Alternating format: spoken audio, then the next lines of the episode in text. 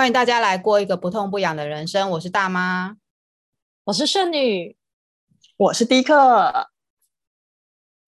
今天呢，就是我们要来进行一个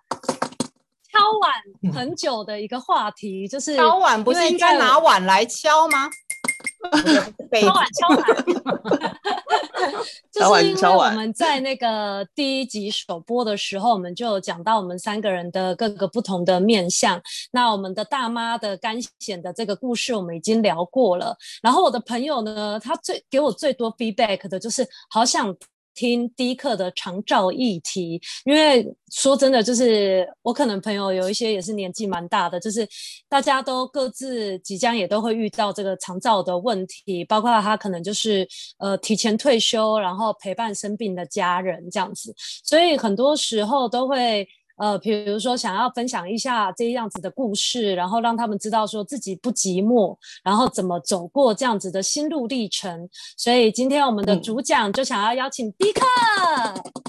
哦，好，所以所以这个这个题目是为了证明我们真的有听众是吧？哦、有有有，有 听众要求，有啦有啦，不要这样子嘛！我们听众现在至少也累计三百五十个了，好吗？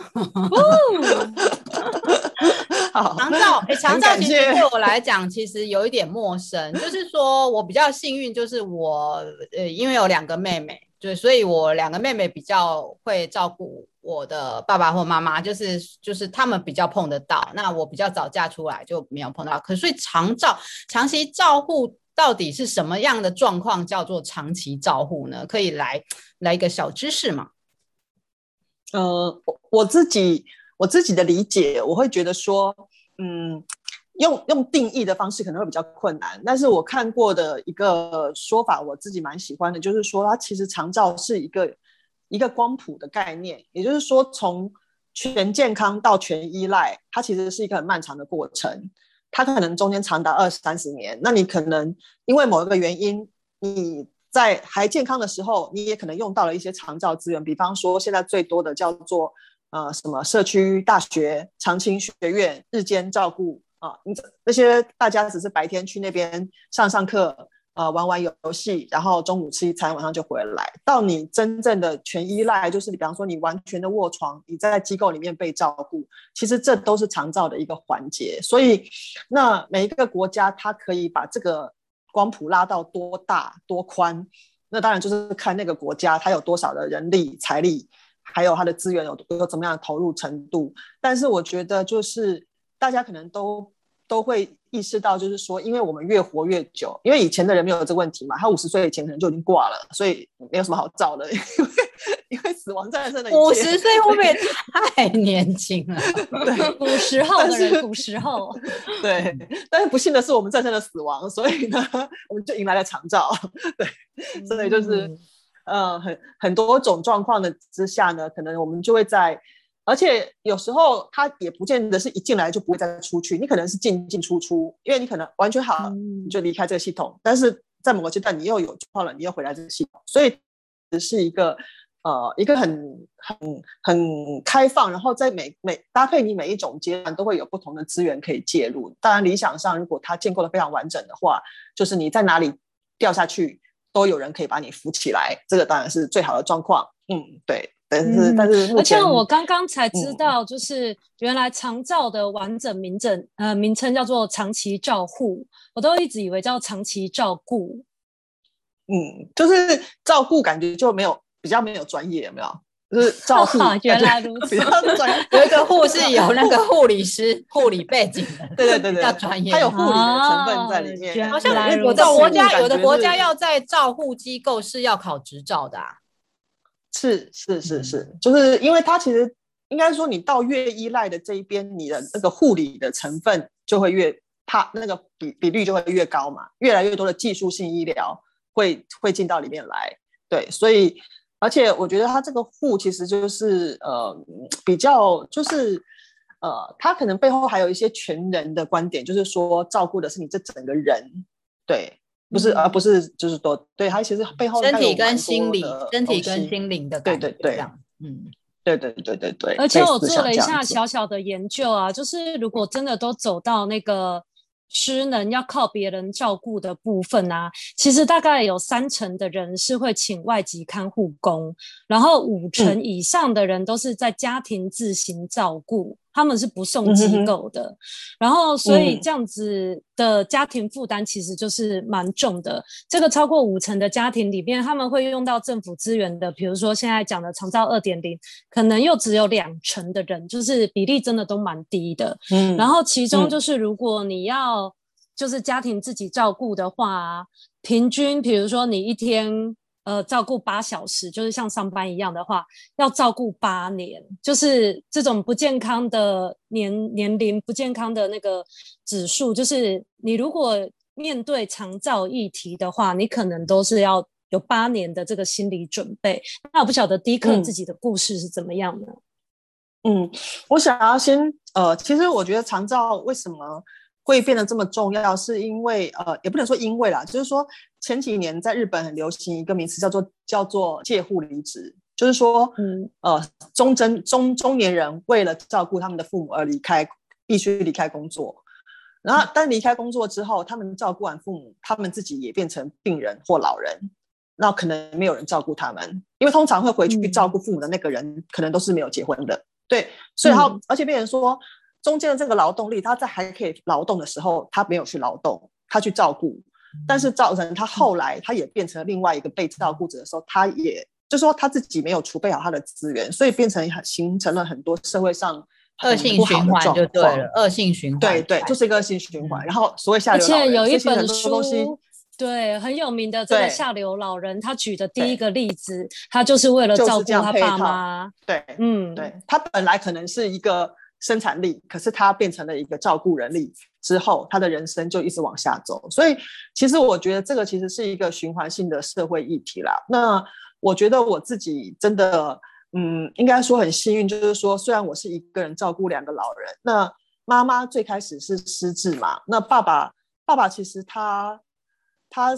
主要是因为他呃有一些外，他他比较是身体上的外伤，所以后来很多的状况之下，我们发现说家里。必须要有呃两个外佣才够，所以我们家其实那时候其实是有他们一个人有一个自己的外佣，所以那我可能会比较谈的是呃妈妈失智的这个部分啊，因为我觉得一开始其实大家可能最好奇的是说，哎，为什么会知道自自己失智啊？我们常常像我们现在这个年纪就很喜欢互相开玩笑说啊，忘记了都记得失智了这样子，然后讲的好像就是好像他是一个很很很。这是拿来开玩笑的事情，可是通常失智它其实是一个诊断。那诊断、嗯、呃哪一科会看到这个东西呢？大概像我妈妈自己，她是从神内，就是神经内科，因为很多人不晓得要怎么样去去找到这个诊断，通常是神经内科或者是精神科的人最容易发现这个这个东西。好，然后、嗯、呃妈妈她开始有失智症之后呢，我就开始呃要去经历一些帮她连接资源的过程。对，那最开始是怎么发现他有失智这个症状呢？嗯、因为我这边就是也有就是找到一些网络资源，他们有说，其实你要怎么知道长辈失智？你可能就是每天会跟他互动，问一些问题，比如说问他说：“哎、嗯，今天是几号啊？今天是星期几呀、啊？”嗯你现在在什么地方？嗯嗯，你的电话号码是几号？就是看起来很简单的这些问题，有的时候爸妈可能会觉得说：“拜托你当我白痴吗？你干嘛问我这个？”但是可能就是要很认真的跟他们说：“哎、嗯，那你就回答一下。”正发作的时候，他就是连这种很简单的问题他都没有办法回答了。嗯，就是呃，一开始可能会发现妈妈在一些反应上，因为呃。比较常跟他互动的时候，对，就是会发现说，哎，他好像哪个地方，哎，有一个东西好像不太一样，会觉得他不太一样，的确是，但是那个东西并不是很明显。如果你不常跟这个家人互动的话，也许其实你并不会感觉到。那我妈妈她一开始的，她最早的时候，因为是甲状腺的关系，她的甲状腺功能低下，所以她本来就有在看神经内科。然后在神内的时候，我们去回神内回诊的时候。我就跟医生提到这件事情，然后医生就想说，哎，那来做个测验好了，因为失智症有非常标准的检测，就是非常非常标准，它那个就是一个总和的分数在多少分以下，他就可以做这个。失智之后，呃，他其实呃，我算比较幸福的是说，很多人听到的失智，可能都是包括说会出现怀疑别人偷东西啦，嗯，甚至会觉得对家会对家人有暴力相向啦，就是，对去便利商店拿东西没付钱被警察抓走，对对对，对嗯对，对，那。我自己真的很感谢，就是说妈妈的失智就是很单纯的忘记，然后呃，或者是说呃忘记，因为因为他失智，他有忘记回家的路吗？迷路这之类的？哎、呃，因为他出门的时候都有外劳，所以他忘记了，我们也不会发，哦、没有外劳不会迷路就好了，没有变那样的时候，对，其他就有外佣，所以呃，我觉得是说，嗯，他的他的某些状况是。相对来说是比较没有往那个负面的那么负面的方向去走，但是我觉得是因为你很关心他，然后发现的也很早，然后外劳就进来了，嗯，所以也许就是让他没有一直恶化。嗯，然后他在生活中的确也是会会出现，然后他因为他又伴随着有忧郁症，所以其实他忧郁跟失智两个挂在一起的时候。呃，有时候我会有点难去判断说他现在的状况到底是忧郁导致的还是失智导致的，因为两种事情都有可能会有成因。那我自己觉得他失智过程里面，我觉得最苦的一次是他跟他的呃失智跟是忧郁症发，然后他就开始在连连续好几天都不睡觉，然后最后我们后来的唯一能够想到的办法就是只有把他送进。呃，精神科的病房去住院，对。嗯、那在这个过程里面，其实我觉得很多事情是呃是，呃，讲辛苦的事情其实有很多，可是我会觉得说那些，嗯，就是对自己来说，那个其实只有，嗯，就是说跟大家分享的，我会比较觉得是分享一些对大家有帮助的事情，比方说像在妈妈在失智的时候，我陪她去。参加了一个团体，那有一呃有一个机构叫做康泰医疗照顾基金会，那康是健康的康，泰是、呃、泰国的泰，康泰医疗照顾基金会，他们专门在做失智症的照顾，还有失智症家属的照顾，所以那个时候我每每个月会带妈妈去参加他们的团体。那他们团体的好处是说，呃，患者本身被带去从事活动，那。照顾者在这边进行团体，就说他们在做他们的活动，我们在做我们的彼此支持，然后会去交换一些意见。因为像我刚开始的时候，我是属于比较呃比较年轻的照顾者，相对来说，因为大部分的人是太太在照顾，或是就是伴侣照顾，那女儿会比较少嘛。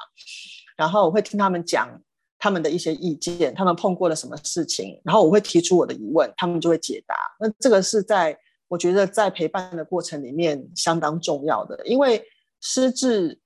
的状况可能会有非常非常多种，你意想不到的时候它就发生了。嗯。那如果你从来没有碰过的时候，你会不知道该怎么去应对。那在那个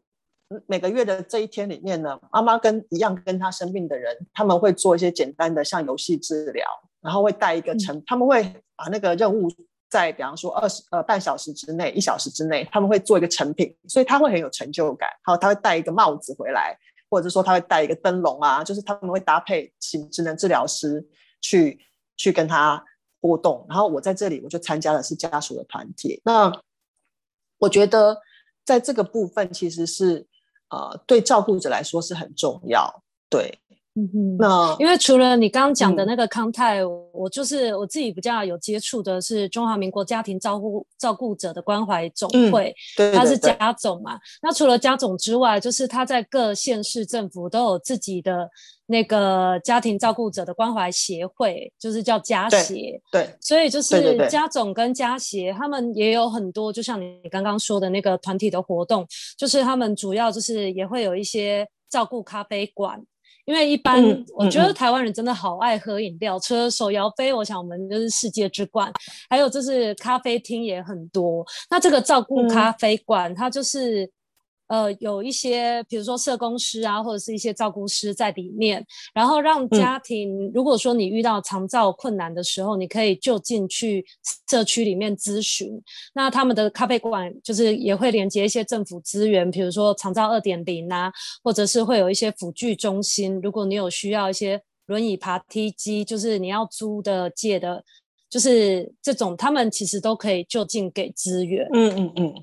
对对。那我觉得就是像我刚刚讲，如果平均要照顾八年，这真的不是牙一咬就可以忍过去，就是这真的是一个长期抗战，所以不只是。照顾的那些，比如说老人啊，失智失能的老人，就是其实在家里面要负责照顾他们的人，心理跟生理其实也会受到非常大的煎熬。是，对，所以呃，我我我觉得像有时候呃，大家会觉得说，哦，那你家都有外佣了，那你还有什么好忙的？可是其实我觉得有时候大家真的不要呃，就是说，其实。外佣他们能够做的，通常都只是呃照顾的执行，但是他不能够代替他，嗯、比方说他也不能代替他做医疗决，他也不能够对他有跟他有心灵上的互动，所以他们能照顾，嗯、他们做的是身体面的动作，但是其实在承受那个，比方说你的家人在生病，在承受医疗抉择的的人都是我们自己，对，比方说像嗯我的父母同时生病的时候，他们曾经有同时在不同的医院住院的时候，那。每个医生看到我就说：“啊，你你是他，你要跟谁商量一下吗？”我说：“不用商量，就我一个人。”就这句话，我常常回答医生说：“那要这个要不要？你要商量一下，没有什么好商量，就我一个人。”对，就是。类似像这样子，所以所以我觉得少子化以后，长照也绝对是一个问题。嗯、因为像刚大妈跟我们家，其实就是我们是有四个兄弟姐妹，就是我们的确是有人可以商量，或者是会一起讨论决定。但是如果在少子化的话，嗯、我觉得自己一个人要来做这些决定，这真的非常难呢、欸。嗯，所以我觉得那个其实是呃，就是看别人。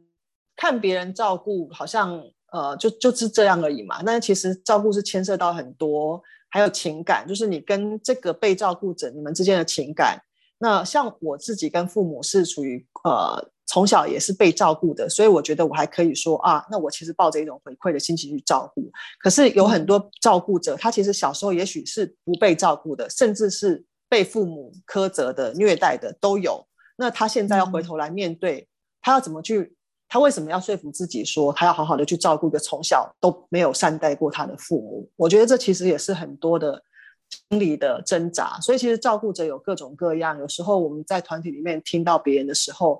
你就会知道说，其实照顾的艰辛，其实呃体力是一个部分，然后意志力，然后你情感上跟这个人本身的爱恨情仇，在这个时候。他曾经是一个很强壮的人，但是他现在是一个完全依赖你的人，所以那都是很多情绪的的交杂。所以我真的非常建议大家说，要去找到能够支持自己的，呃，不管是团体也好，或者是个人也好，或者是支持自己的方法，然后，嗯。我觉得就是要交给专业的人嘞、欸，就是如果是可以自己家庭自行照顾的，那当然好。但是如果不行的话，我觉得要送给专业的，不管是机构啊，或者是专业的人士，因为刚刚有讲到是长期照护嘛，所以这并不是只是一个就是可以随便做的家人陪伴，这还有很多的专业医疗知识在里面，嗯。哎，刚刚听迪克讲那个，就是呃，因为妈妈失智，然后去一个呃基金会去呃运用他的一些团团体治疗的资资源的时候，我就让我想到，其实我因为面对我的小孩，我也运用过团体治疗的资源，只是小孩当时没有去，是都是妈妈做一些呃团体课程。那我比较好奇的是说，嗯、因为常常有人说。失智是会变严重，就是说在预防、嗯、预防这个这是一个阶段，然后突然发现有失智的时候呢，嗯、要怎么样再去让它不要变得太严重？那在呃，这样子基金会运用他的团体治疗，一个月一次是有用的吗？还是说像，像我的孩子，如果说是呃，有些孩子是早疗的时候呢，就是有一些状况的孩子，他其实是一个礼拜要做一次。那所以我比较好奇，就是说当时你观察妈妈的状况，一个月做一次的团体治疗，这样子是可以呃达到他呃预防他不要变得很严重的一个状况吗？嗯嗯，呃，其实，呃，医学的部分，我我只能就我我经验中的印象，就是纯粹是我个人的印象，因为我如果没有记错，失智症是很少数，是一旦发生就不可逆转的疾病之一。也就是说，它只会一直往下走，它不可能往回走。所以，失智症的这个过程，第一个最好的时机是，如果你发现的很早，现在的药物其实不能治疗，但是可以延缓它变变坏的时间。那我妈妈就是属于运气很好，她在一开始的时候被发现的时候，她的她的药物其实还不到健保可以给付的资格，因为要到某个程度之后，健保才会给付这个用药。但医生就跟我说，这个药越早开始吃，对它的效果会越好。他问我愿不愿意自费，我就说没有问题。但是那个药确实是非常贵，一天一颗就是七十块，所以一个月就是两千多。对，就一颗药而已。而且那因为不能，所以我其实是要自己在药局买。可是因为他很早期就开始有这个药的介入，但是这用药不止一种啦，就是看它对应到每个人可能可以适合的也不一样。那他很幸运的发现的早，然后他对应到适合他的药，然后。我们让他去吃药，所以也许某种程度上有延缓他的恶化，但是他是不可能，呃，应该他是不会不会回复的。那延缓的这个部分，当然我觉得互动很重要，所以呃，有越来越有人跟他互动，就是失智症是属于你越跟他互动，他的理论上他的恶化会越慢。但是如果他都是一直被放在一个没有互动的状况之下，其实有点像小孩嘛，你越跟他讲话，就他语言就会越好。对，其实失智症也是这样子，越去跟他互动，他就越能够有机会再去刺激他的脑，然后手部的动作，呃，就是肢体的动作会回去刺激他的脑部，所以保持他的肢体在动，其实对他的脑的的整个呃越来越恶化，其实也是会有帮助。但是其实那个团体的主角是我们。是我们去放风哦，就是就是被照顾者去放风的喘息时间，是真的是照顾者去喘息，同时交换资讯，但在这同时，我们必须要完全离开被照顾者的，所以他们请了一些人来照顾那些被照顾的人。嗯、对对我来讲，当时带他去的，当然其实他也很开心，所以我觉得是我们是两个人都获得益处。他喜欢去，然后他每次做好东西，他就会很开心。我不知道你们两个。有没有听过一个便利商店推出的叫做“几点了咖啡馆”？没有，没有。因为他们说失智症患者最常问的问题就是几点了，几点了。比如说他们就是没有安全感的时候，uh, 他们就会一直问几点了，或者是说要回家了吗？Uh, 然后所以这个便利商店它推出了这个几点了咖啡馆，它就是在每个礼拜的某一个时间，就是比如说一小时，然后它就让那个失智症患患者来做。高龄实习生，他们就是借由这个在便利商店打工，比、oh. 如说你把那个货架的东西上好，每个东西都要呃颜色都要一样啊，排列整齐，mm. 或者是说一个键按下去，你就可以帮他冲咖啡，然后或者是帮他们点钞，mm. 就是算钱。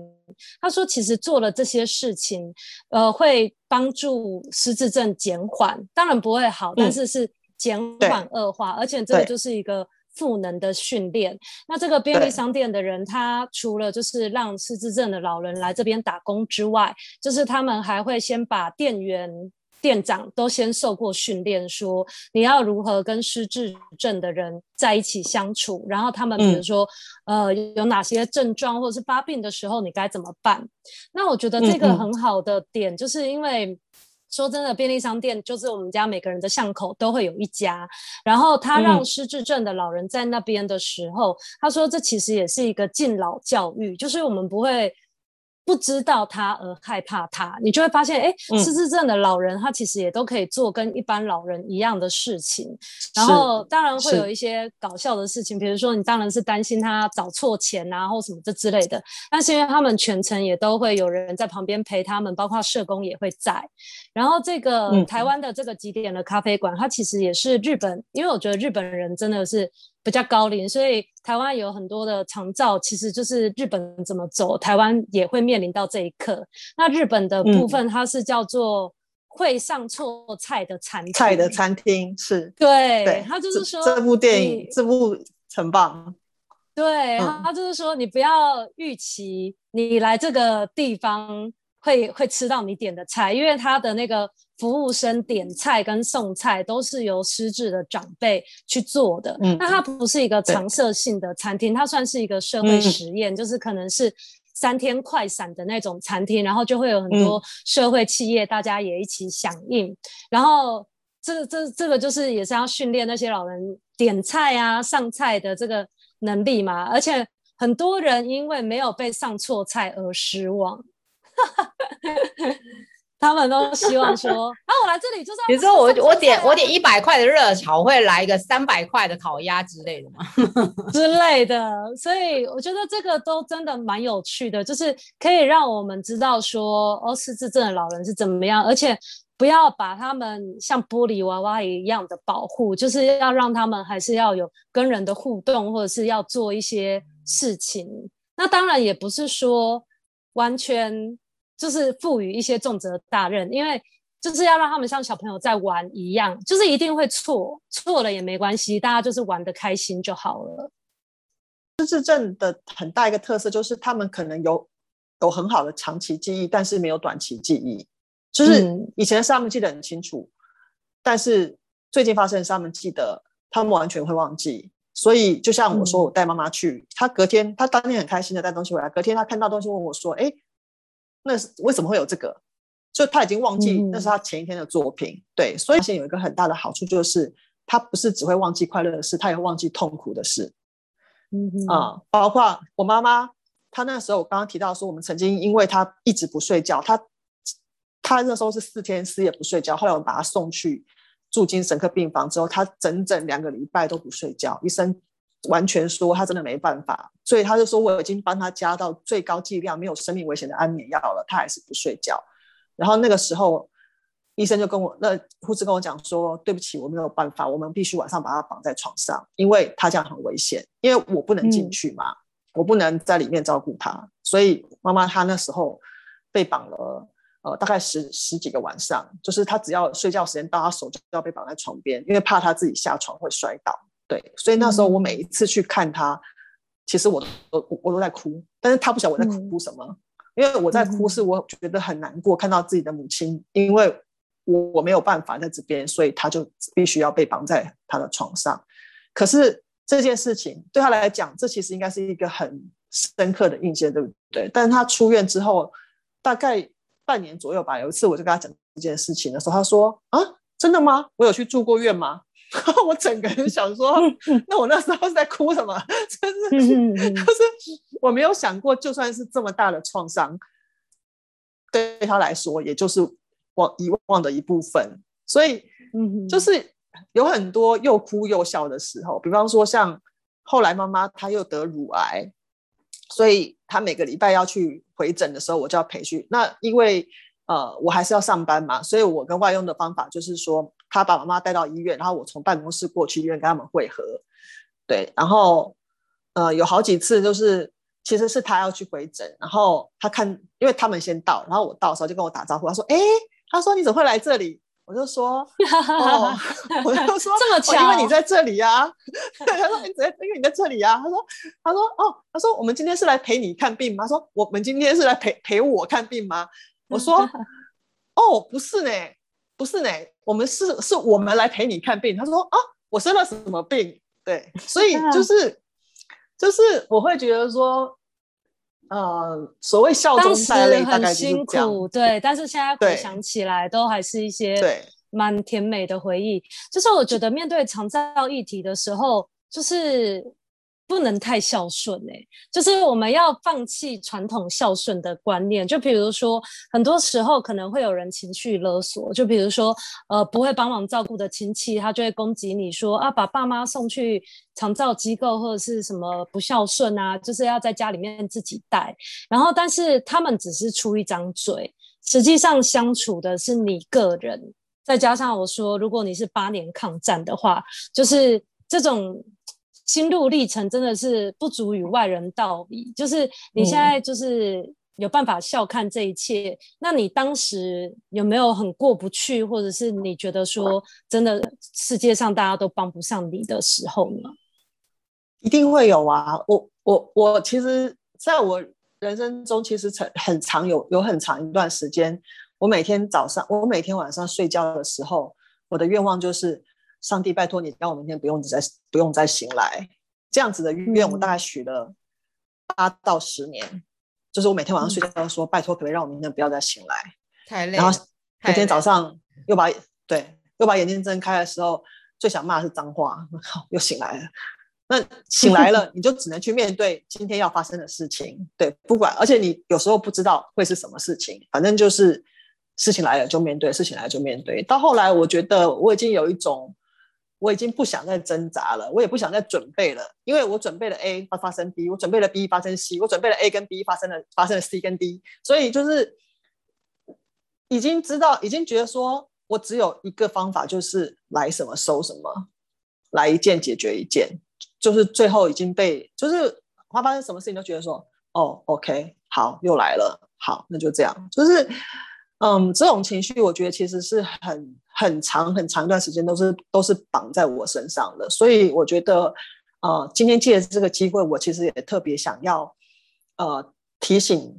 每一位照顾者，就是说，嗯，不是自私，但是某些某种程度上，一定要也要照顾到自己。其实大家都会说先照顾自己，但是我觉得这真的很难。当你背负着两个人要照顾的时候，你很难先照顾自己，那个都太理想了。因为我自己经历过，那我会说也要照顾到自己，就是说你不能永远都把被照顾者的利益放在最前面。因为像我自己有一段时间，我真的是精神完全撑不下去，就是整个人已经快要垮掉了，然后。嗯，因为我陪我我常常陪着妈妈去回诊嘛，她的精神科长达十几年，所以我跟那个医生也建立了一些革命情感。那医生也很了解我们家的状况，因为我爸爸有一段时间睡不着，也也去给他看，所以就全全家人就是他就说，哎，你们家人都都来，我说对，全家都在这里了，这样子。对，那所以那一阵子我自己的压力真的很大，所以他就跟我说，你你你必须离开，你必须离开这个家。他说你你要离开，你才有办法再回来。他说：“如果你一直在这里不走，嗯、你会跟他们一起。就是他说，他说我我最不想看到的画面就是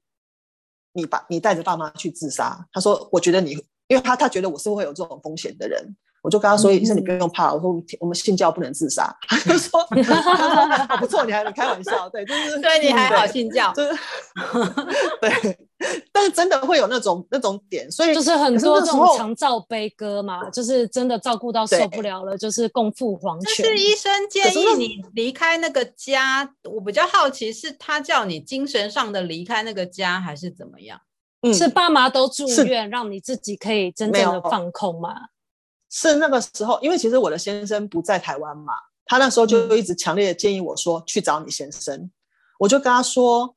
呃，我怎么可能放下这两个人在这里去找我先生？他就说，他说我跟你说，你现在就是去。然后他就那个医生真的对我很好，他就帮我一一排除，他说他说你不会讲日文吗？我说会。他说多会到什么程度？我说呃，他说可以自己出去。做做做事情的程度嘛，我说会，他就说好，他说那你就是他帮我一一个一个的去，因为我觉得不可能，我就是觉得我根本就不觉得这个可能性存在，他就一个一个帮我理清说那怎样怎样怎样怎样，他就说他说你家还有两个外佣，他说现在有事情他就可以打电话给你，真的不行了，你有邻居，就是他就。帮我排除了我我所有的疑问，我真的觉得那个医生真的是我的恩人，我我我到现在都后来后来我真我真的去了，你有我真的去了，我就把他们两个放下来，我就我就跟外佣说，因为外佣也看得出来，我我我已经真的到了临界点，因为我们五个人住在一起嘛，那时候我先生在国外，所以我会去陪爸妈，我们五个人住在同一个家里面，他们都看得出来，小姐已经快挂了，所以我就跟他们说，小姐。必须要离开一段时间。我说，但是你们随时随地、任何时间打电话给我，我都会接，我都会处理。然后，因为我们家也有还不错的朋友，他们也都认识。我就说，如果我不能来，我会叫谁来？我说，请你们好好的照顾爸爸妈妈。我说，因为我必须要先先变好，我才能够再回来，不然的话，就是这我们会没有办法继续过下去。对你离开那那时候，你给自己对啊放几天？对。我就去了去了日本一个月，整整一个月。哇！对，然后重点是我回来之后带我妈妈去回诊，然后那个医生跟我说：“你看啊，他们还活着啊，对不对？世界没有发生任何事啊。对，他说你那时候我跟你说的时候，你说绝对不可能。他说，但是你回来了，他们也还活着。这一个月他们有没有发生什么事情？可能有，可能有忘记吃药，可能也有干嘛？说但是没有没有，他们好好的。他说，所以你要记得这件事情。嗯、他说你一定要记得这个经验，一个月你都走得了了。一天你一定也走得了，所以随时随地你觉得你不行的时候就走。就是走，倒是需要一起一群人一起来帮忙的。就比如说，像你有两个外佣可以陪伴，或者是有的时候你需要喘息的时候，喘息服务就是比如说我刚刚讲的社区的咖啡馆，或者是像我们知道有个长照二点零的专线，就是一九六六，那个电话是你只要打电话去就可以申请了，嗯、他们会派人去你们家评估。那一九六六它也会有喘息服务的时间，就比如说，嗯呃。一天可能会有两个小时的那个照服员来你们家帮你看一下，然后你就可以出去外面喝个咖啡啊，然后在公园坐着放空啊。就是其实很多事情，就像刚迪克讲的，就是不用把自己想的那么重要，就是你暂时抽离，比如说一天两小时，或者是说你甚至离开了一个月，就是好好的让自己在休息整装出发，你也会有比较好的情绪去面对。这样子的被照顾者，请大家就是说，有时候可以去用一些工具，就是说，嗯，如果如果能力上还可以的话，就是用一些工具让自己比较轻松。像我自己刚开始的时候，因为爸妈通常两个人都坐轮椅，我以前最开始是叫那个长呃富康巴士，但是那个都是要排，而且富康巴士就是它就是排的很满的班，所以一旦你就诊时间过了。就是要自己想办法，然后或者是有一段时间是就在路边叫计程车，拼死拼活的把他们从轮椅上搞起来，弄到计程车上，再把轮椅全部，然后就被计程车司机白眼，反正就是这些这些。因为他有一种专业的计程车，他不是那种随便路上捞的小黄都可以嘛？就就是现在都很都，嗯，刚开始的时候都会觉得说，反正就是自己来，可是后来真的发现说。工具是非常重要的。那不管是说，像现在各大计程车行都会有的那种，就是富康巴士的，就是轮椅可以上的计程车。对，那我无障碍计程车。对对对，我自己有一个还蛮好使用经验，是一家叫做呃安适荣的公司，就是安全的安，舒适的适，然后光荣的荣，它就是一个你可以直接跟他。啊、呃，订车的，就是预定时间之后，就是它是呃单趟的，就是那因为这是我自己用过，我觉得还蛮好的一个资源，所以我也想分享。那除了交通工具之外，我觉得各个面向，比方说像爸妈的照顾，有很多工具，比方说辅呃辅具，或者说他们的吃，像妈妈那时候她有很多东西必须要要要减小减碎，那其实有很多剪刀、食物剪刀或者食物调理机，就是。用工具让自己轻松，因为这些事情你要花蛮力的话，你要花时间的话，其实就让自己更辛苦。但是因为现在慢慢开始有长照了，其实这些东西都有专门在卖的店，就是专门的店在卖这些器具的时候，就是花一些时间去去选择，然后去使用，让你每一天的照顾工作可以有更有效率。就像。妈妈照顾小孩的时候，就是有好用的推车跟好用的奶瓶、好用的尿布，对不对？所以照顾老人，我觉得就是剪刀也有啊，嗯，工具对对对。因为像这个照顾的食品，我之前有听过一个广播，在日本方面，它真的是做的很仔细，就是呃，适合软食或者是怎么样营养，就是它是调理包，但是它做的就是。是比较有质感的，不会让你印象说，哎，调理包都是一些软软烂烂，或者是看不出形状、看不出颜色的那种料理。然后包括说，他们有一阵子也是跟我说的是日本那边，就是跟吉野家合作，你不但可以吃到吉野家的那个特制的料理，他还租借你。碗跟盘子，就是老人家他们在吃东西的时候，也许也有一些仪式感，就是包括小孩子也都会这样，他就会觉得说，为什么我吃的跟你不一样？然后你的看起来好像比较好吃，为什么我要吃这个？就是这部分的心理，日本人他们也都有在照顾的。国家或者其实日本现在也有，他们已经开始在，呃，哎。呃，圣女刚刚讲的那个也是一种类型，就是说他已经开始把各种不同的照护需求混合在同样一个空间里面。比方说，老人、托老的、托幼的、就是跟便利商店的结合，或者是跟社区某某种据点的结合。其实现在呃比较先进的国家都在做这样子的，比方说。呃，让让这些人在一起的好处是说，他们互相支持、互相陪伴、互相学习、增进了解。但是，所有旁边需要的功能也会在这个空间里面一起进来。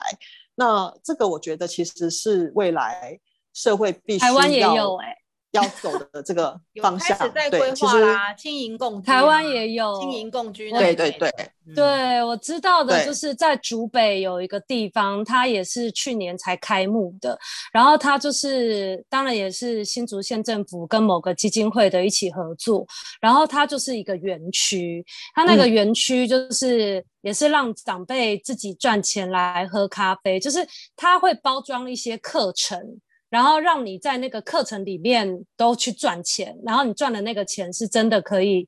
可以来用的。嗯，然后它那个好像有四层楼的建筑物，所以就是有社区的长照中心啊，然后有专业的那个看护机构，然后也有一些可以开放民众，就是现在台湾很流行的文创的商家进驻，就是它那一栋大楼是多功能的，然后。我觉得这个，如果我下次有去竹北的话，我也会想要去参观那样子的地方。虽然当然，没错，不管是建商还是那种就是呃比较会营运一些呃商店，跟不同的呃职人或者是什么样的照顾者，全部把它结合在一起的，这个已经开始起步很很很多年，只是只是我们的年纪还没有这么想要这么。这么快速的去用它，因为因为我的朋友他他是卖房子的，他就早早就跟我介绍说，哎，我那时候才四十岁，他就跟我介绍说，我跟你说，以后你一定用 得到，叫我去，我觉得非常去关心买个房子，我就觉得等我老了以后，我要去上那些课程。他就说他那个房子啊，旁边可以种菜啊，以后老了一定会这样。是，其实。其实世界的趋势真的是在往这个方向走，那但是而且而且重点是，你看我们这一代其实基本上还有人力可以照顾父母，到我们的下一代的时候，嗯、他们根本就是我们呃，我们不但没有子女，就是说我的意思不但不管是你自己实际上有像我实际上没有子女，但是像大妈有子女，但是子女可能也没办法再承担这个角色，然后呃，在十几二十年之后，台湾可能会连外佣都没有。因为外佣其实全世界全世界各个外佣输出国都在减少外佣输出，因为相对他们国家的经济都在复苏，那这些人力其实会越来越少再流进台湾，所以在我们的世代，我们要面对的问题会更艰难。所以我觉得，但是好处跟坏处，我觉得从都是一体两面，因为我们这个世代的庞大的的人人口这么庞大，需求这么庞大，所以一定会有相应的产业诞生。嗯，为了就是有人有说，就是面对老的时候要有三宝，就是第一个是老伴，所以要找一个就是可以跟你终身照顾，就是陪伴你一辈子的人。第二个是老友。就是老伴相处久了总是会腻，所以还是要有一些吃喝玩乐、一起出去玩的老友。要有迪克，要有剩女啊，要有大妈。对对对。然后第三个是老本，你一定要留钱在自己身上。所以他说老来的这三宝都没有讲到小孩。因为小孩 将来会不希望我的小孩啊？我早就跟我讲说，小孩你不用照顾我。因为我自己为什么一开始会问说长照的定义是什么？我就是想要避免我进入那个长照的那个定义。对，因为我听听过一个定义，就是要有 chronic disease，就是要有长，就是慢性病。这是这是第一个条件。第二个条件就是你不能照顾自己。所以我就是，嗯嗯嗯，我已经有慢性病了，那我就要 让我自己能够照顾我自己，照顾自己，进入那个长照的议题里面去，这样。嗯嗯嗯，对啊，所以我们要加油啊，是不是？嗯，真的真的，嗯。好，之后如果有讲到类似的议题，还是可以补充一些，就是一些小工具或者是。呃，照顾小配宝，对呀、啊，照顾小偏方这样子。嗯，嗯，那我们之后再、嗯 okay、呃好好的来来聊一聊这一类的话题。谢谢，谢谢丁克今天的，谢谢，谢谢大家，谢谢大家，谢谢大家收听，拜拜，拜拜。